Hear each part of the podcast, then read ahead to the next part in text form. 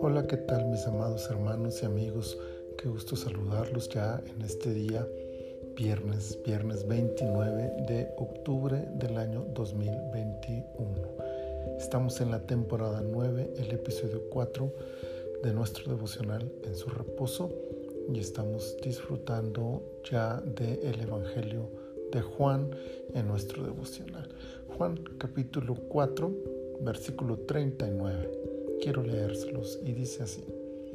Y muchos de los samaritanos de aquella ciudad creyeron en él por la palabra de la mujer, que daba testimonio diciendo, me dijo todo lo que he hecho. El poder de un testimonio siempre será superior a todo lo que podamos imaginar. Ahora bien, ese, ese testimonio debe tener características específicas. Debe estar centrado en Jesús el mensaje de la samaritana estaba en un tema solamente. ¿No será este el Cristo? Nuestro testimonio debe enfocarse principalmente en la persona y ministerio de Jesús. ¿Quién es Él? ¿Qué hizo nosotros y por nosotros? ¿Cómo pueden las personas conocerlo? El mejor testimonio no es el que cuenta la vida sin Cristo, sino aquel que se ocupa de narrar el maravilloso efecto que tuvo en nuestras vidas el encuentro con el Mesías. Pero además de eso, el testimonio debe ser narrado con emoción. Y esto vaya que sí lo tenía aquella mujer. Las personas de Sicar se dieron cuenta que su actitud era totalmente diferente a la que recientemente tenía esta mujer.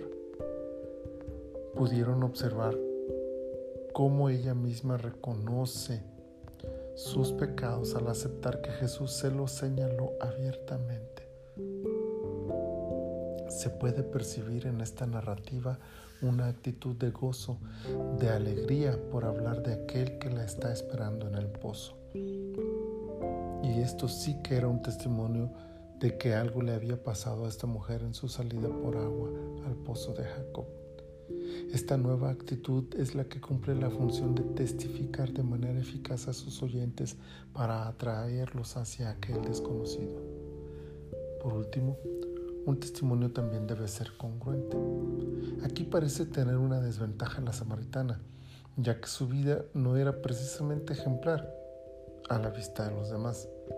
Sin embargo, la congruencia del testimonio no tiene que ver únicamente con la vida pasada, sino con el hecho de que pueda observarse un cambio radical en aquel que testifica.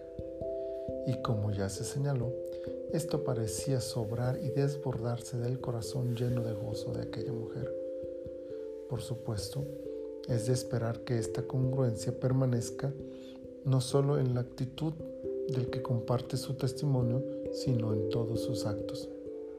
Y así, con un testimonio centrado en Jesús que revela el gozo del encuentro con Cristo y congruente, es como la samaritana llevó a cientos a Jesús con solo contarles su encuentro con el Maestro. Hoy necesitamos esta clase de testimonios. Testimonios que compartan sobre Jesús, su poder, su amor, su gracia, su misericordia, su entrega, su sacrificio, su disposición a salvarnos testimonios que se cuenten con gozo, con alegría, con tal emoción que revelen a los oyentes la inevitable realidad del poder de aquel que un día se encontró con nosotros y nos transformó a tal grado que, si lo hizo con la samaritana, también puede hacerlo con ellos. Que si lo hizo con nosotros, también podrá dar lo que el alma de aquel que escucha necesita que así testifiquemos y que así muchos puedan conocer a Jesús a través de nuestra historia. Muchas gracias Señor por esta palabra, por este hermoso mensaje que nos deja este versículo y por la oportunidad que nos das cada día de compartir nuestro, testimonio de aquel encuentro que tuvimos contigo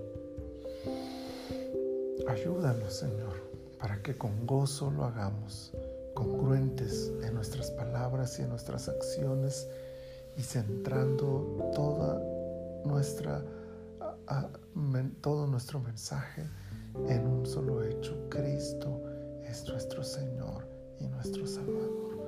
Muchas gracias Señor por todo. En el nombre de Jesús. Amén. Amén. Deseo que donde quiera que estén, la gracia del Señor les acompañe y les bendiga.